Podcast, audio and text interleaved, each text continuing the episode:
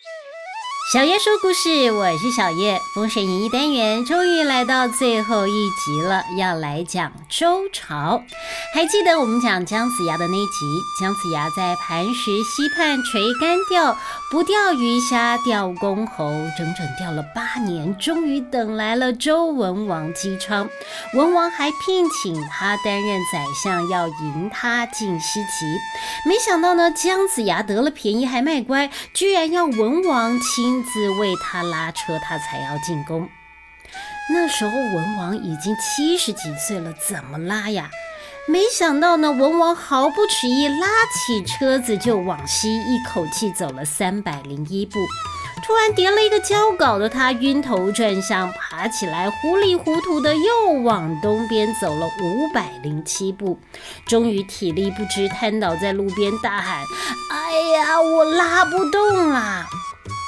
姜子牙说：“哎呀，你再多拉一把吧。”“哎呦，不行不行，我真的拉不动了。”“哎，好吧，你一共走了八百零八步，我就保你的江山八百零八年。”文王一听，啊，什么？原来要我帮你拉车是有这个含义呀？那那那那那，我再继续拉。哎。啊，说破就不灵啦，天数就是如此啊。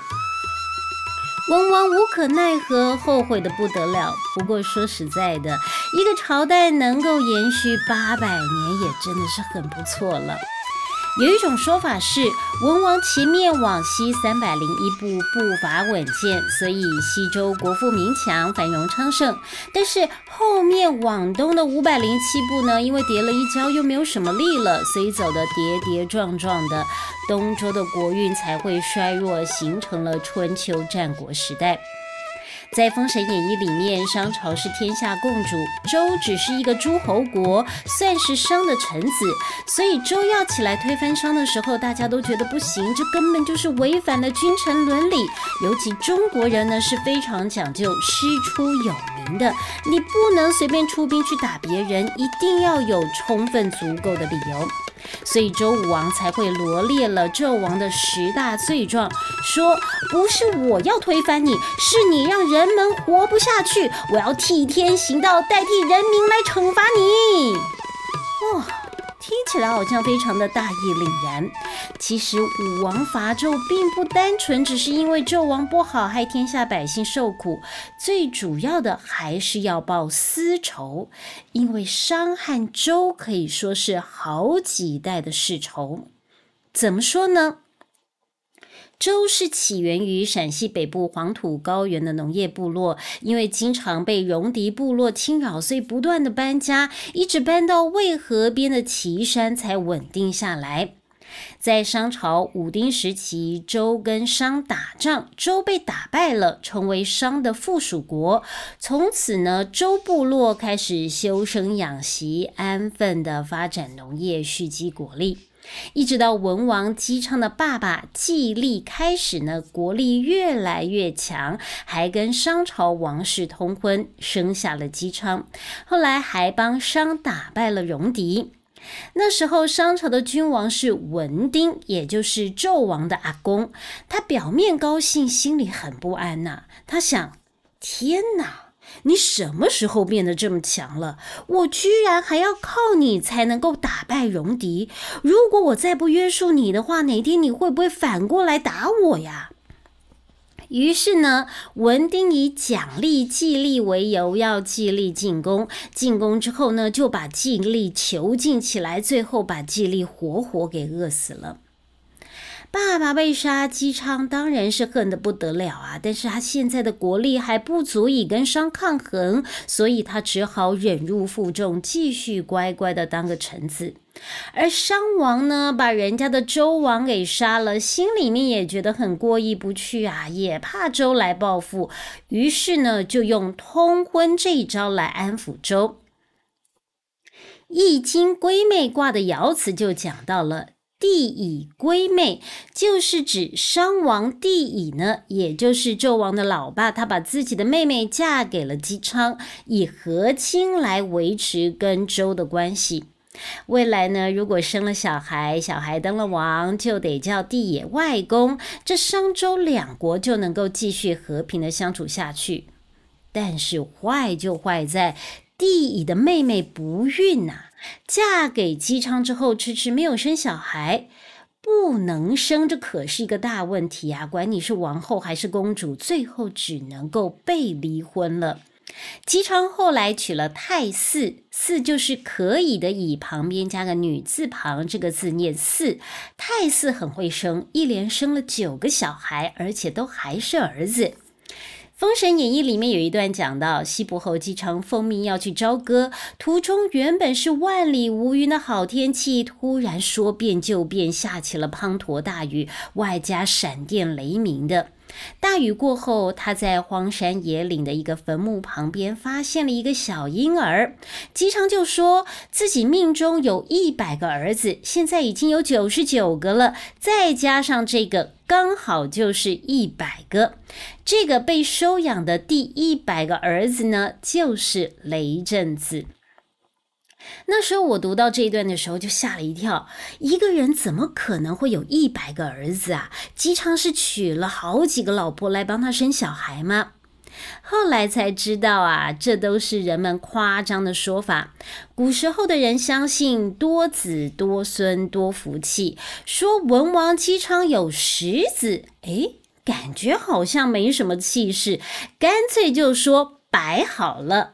而后流传的百子图来源就是文王生百子的传闻。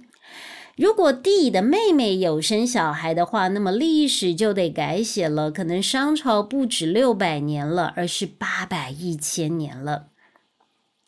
后来在纣王期间呢，纣王因为宠幸妲己，杀了自己的妻子姜王后。他怕姜王后的父亲，也就是众诸侯的首领东伯侯姜桓楚联合其他的诸侯来找他算账，所以趁消息还没有走漏之前呢，赶紧要东西南北四大诸侯进攻，准备来个一网打尽，把四个人都给杀了。这下群龙无首，也就不会来找他报复了。结果呢，东伯侯和南伯侯被杀了。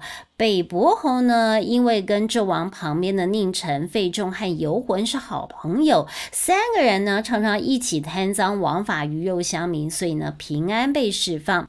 而西伯侯姬昌呢，在众多大臣的奔走之下，逃过了死劫，却被关在有里这个地方，一关就关了七年。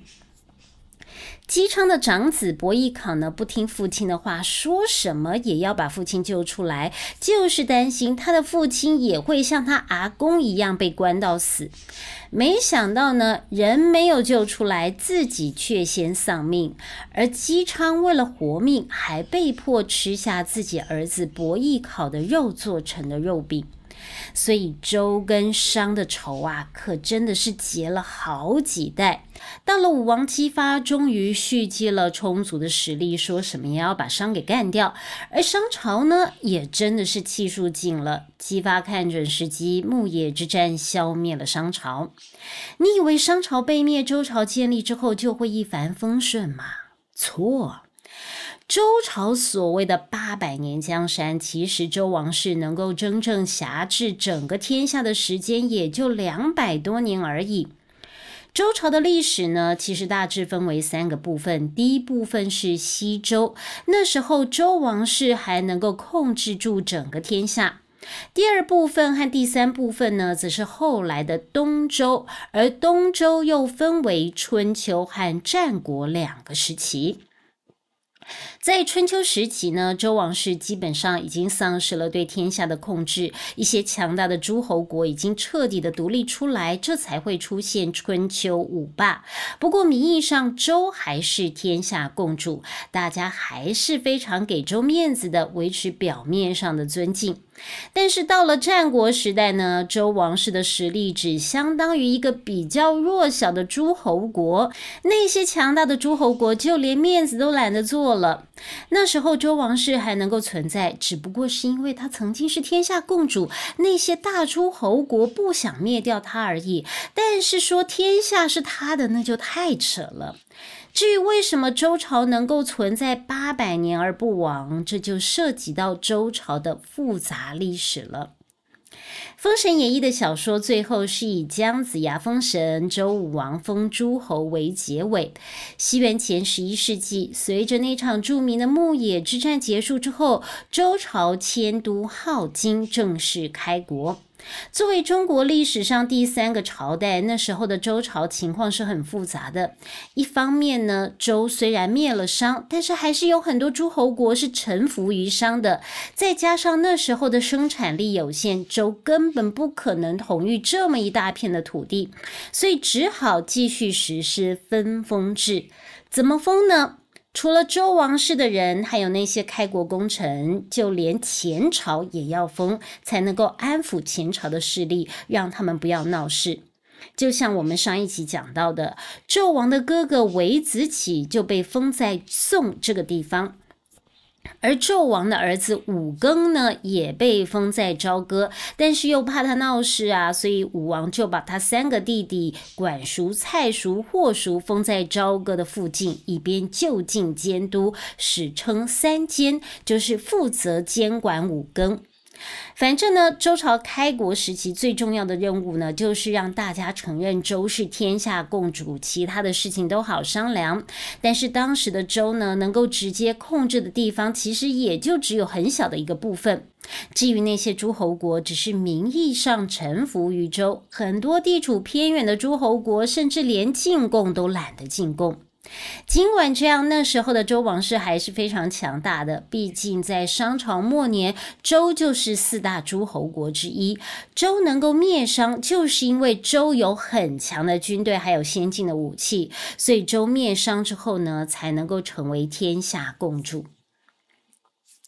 而周朝开国的那几年还是很动荡不安的，原因就出在武王太短命了。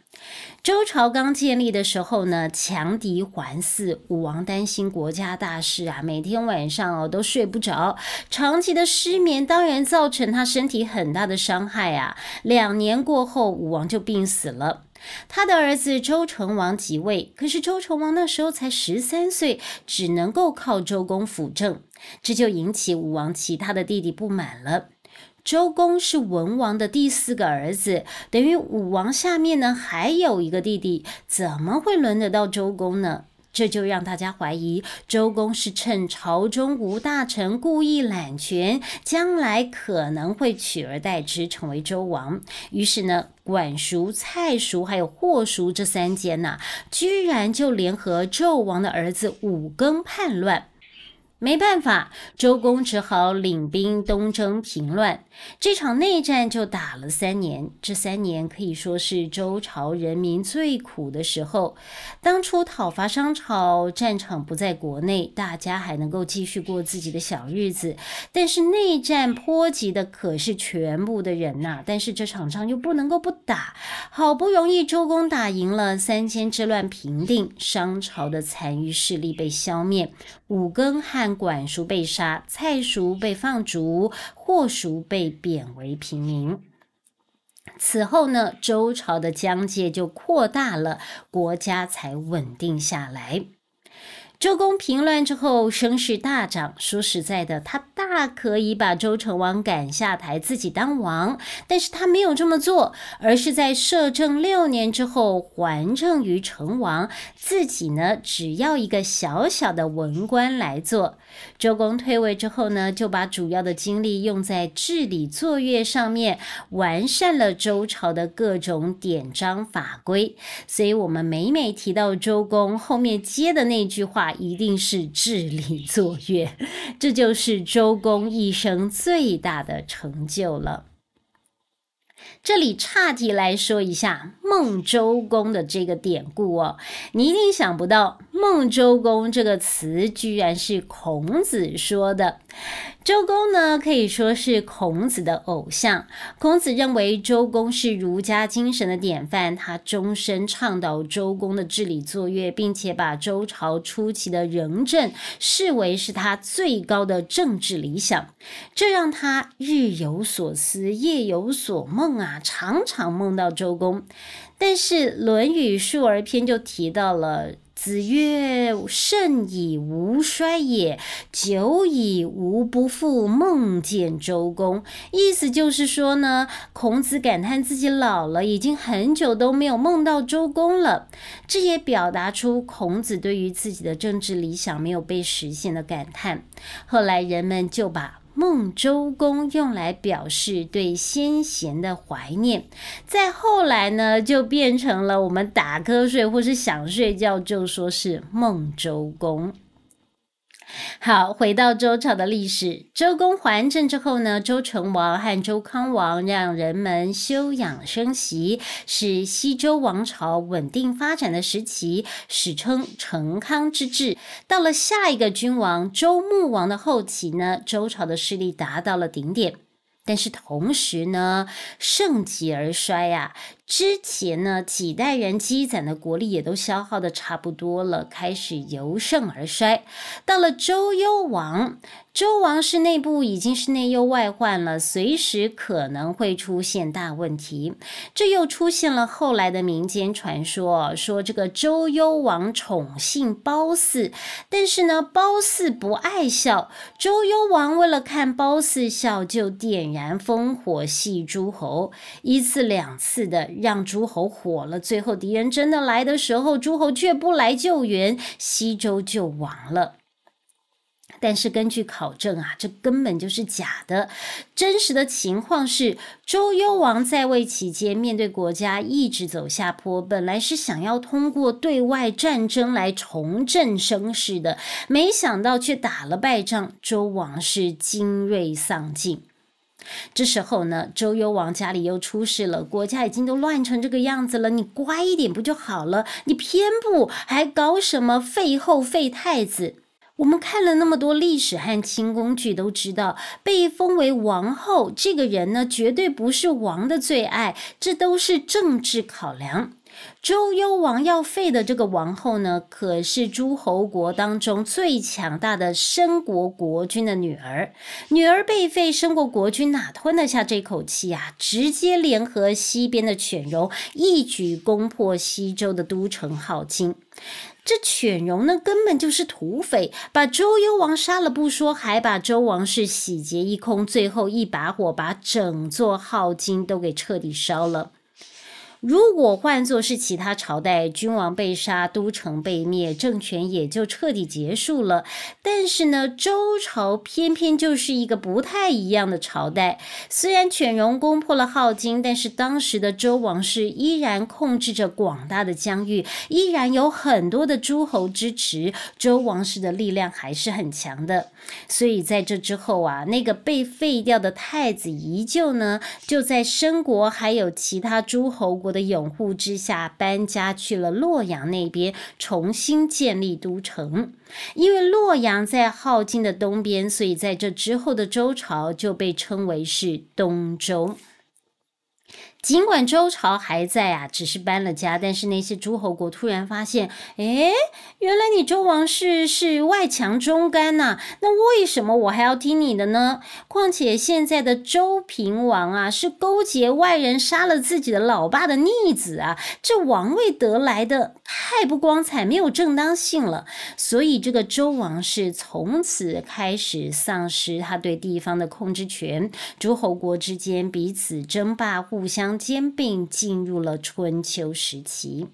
在整个春秋时期，诸侯国之间的兼并还算是比较讲礼貌的，不是说你拳头大直接出兵打败对方就能够直接把对方给吃掉，而是打着周天子的旗号，也就是所谓的尊王攘夷。比如说呢，某个大国国力越来越强，就开始联合其他小国，指责他看不顺眼的那个诸侯国不尊重周王室，接下来就是一起去围殴他，打赢了呢，就直接把那个诸侯国瓜分掉。因为是大家一起分的嘛，都得到了好处，自然也就不会讲谁不对。当然呢，作为发起人的那个强国，肯定是分到最大好处的那个，所以那时候就出现了春秋五霸。在彼此争霸的过程当中呢，几个强大的诸侯国越来越强了，又因为并吞来并吞去，所以诸侯国的数量就越来越少。到了春秋后期，周王室已经是一个中等甚至是小型的诸侯国。随着冶铁技术开始逐渐的成熟，原有的社会制度开始逐渐的崩溃了，这就开启了接下来的战国时代。战国时代的开启关冶铁技术什么事啊？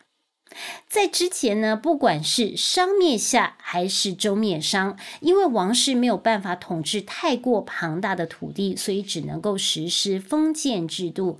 有了铁器之后呢，大家种地更容易了，打仗也更厉害了，要统御庞大的领土就不再那么困难了。所以呢，到了春秋时代的后期，那些超大的诸侯国开始逐渐登上舞台。春秋时代的周王室还算是比较有影响力的诸侯国，到了战国时代呢，周王室就成了庙里面的神像一样，有事的时候大家去拜一拜，没事的时候谁都懒得管。就这样，到了战国时代，大家继续打，继续吞，完全不把周天子放在眼里。经过上百年的混战，秦国逐渐强大，最后甚至可以正面的对抗其他所有诸侯国的联手进攻。这时候呢，继续留着周天子这块招牌已经没有必要了。所以到了西元前两百五十六年，周王室组织了军队和其他几个诸侯国一起去打秦国，这就给了秦国灭掉周王室的理由。在这里说一个小八卦。东周最后一个君王周乃王，乃呢就是修乃的乃，这个谥号取得真的哎有点矮哟，有点窝囊哦。为了要别人帮他打仗呢，还跟一些有钱人借钱，结果打输了，那些人来讨债啊，周乃王还不出钱来啊，只好跑路了。他跑去躲债，躲到了一个建在高台上的驿馆。这就是成语“债台高筑”的由来，真的很不光彩哦。在这个时候呢，秦国直接大军压境，逼得半个周王室投降。这时候呢，周朝不但丧失了天下共主的地位，还要对秦国称臣。才过了几年呢，秦国干脆就把周剩下的那一半也都给灭了，周朝就彻底玩完了。算一下周朝的历史，从牧野之战胜利一直到秦灭周，这期间确实有近八百年的时间。但是事实上呢，从周幽王被杀，周朝就已经丧失了对诸侯国的控制权。在这之后呢，与其说是周朝，倒不如说是周国更适合。而周朝之所以能够维持八百年的统治，很大一个原因就在于分封制。在很长的一段历史上，周王室虽然已经彻底衰落了，但是因为本身还是吉祥物的性质哦，谁也没有敢去动它，甚至还要敬着它，生怕给其他诸侯国围殴自己的机会。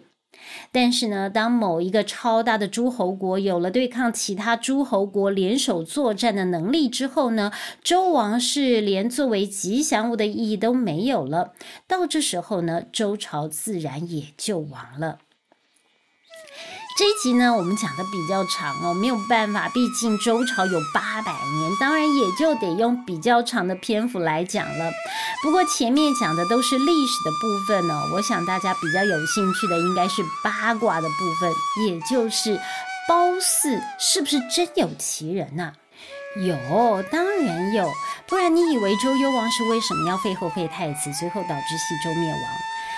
但是呢，这个褒姒也跟妲己一样，是被史学家抹黑霸凌、担了三千年恶名的无辜女人。褒姒原本是一个弃婴，后来被褒国的一对夫妻收养，所以褒姒的褒呢，并不是她的姓，而是国家的名字。就像苏妲己一样，她也不姓苏，苏是部落的名字。后来周幽王攻打褒国，褒国只好献出褒姒这个大美女来求和。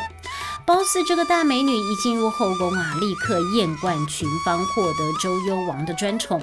隔年生下一个儿子，周幽王因而对她更加宠爱了。周幽王本来就想要打压申王后的娘家势力，干脆趁这个机会就把申王后还有太子仪就给废掉，册立褒姒为后，他的儿子为太子。但是呢，褒姒并不因此而开心啊，他原本就是被逼入宫的，入宫之后呢，他又过不惯宫中的生活，应付不了后宫的你争我夺，所以郁郁寡欢，很少露出笑容。所以只要偶尔露出笑容啊，就更加艳丽迷。人才会把周幽王迷得神魂颠倒、团团转的。至于后来那个周幽王为了要博得美人一笑，烽火戏诸侯，那是绝对没有的事。那时候西周王室已经败落了，戎狄威胁周幽王拉拢诸侯来保护他都来不及了，怎么可能会戏诸侯呢？况且啊，那时候根本没有烽火台，怎么戏诸侯啊？烽火台是西汉时才有的设施，所以呢，史学家司马迁硬是把自家的烽火台搬到西周，还写了“褒姒不好笑，幽王欲极笑，万方顾不笑”。意思是说呢，褒姒不喜欢笑，周幽王为了让他笑，却使得天下百姓再也笑不出来。这分明是让褒姒背上了灭国的黑锅。《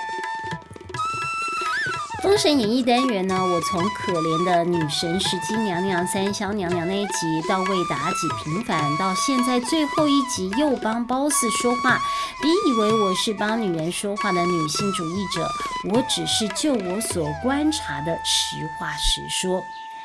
好在到了近代，终于有男人肯出来说真话了，那就是文学家鲁迅大师。他说了，时尚王国败家的原因，每每归咎于女人，糊糊涂涂担了全体的罪恶三千年。男人既不负责任，又不能自我反省。唉，总算有人出来为这些背负了千年黑锅的无辜女人说话了。好了，《封神演义》单元到这里结束。在这个单元里面呢，我说了好多《封神演义》里面人物的故事，你最喜欢的是哪一个呢？而大名鼎鼎的周公哦，我们都叫他周公。周公，那你知道他真正的名字是什么吗？欢迎留言来跟我分享。如果你对《封神演义》有兴趣，想要听完整版的故事，可以上有声平台滋滋线上听，孜孜不倦的滋滋，里面有我完整的说书，或者呢，你可以购买我所改写三彩文化所出版的《封神演义》。接下来呢，我要把时空拉到台湾来说说台湾本土的传奇故事哦。喜欢我的节目，欢迎订阅分享，给我鼓励。我们下次见。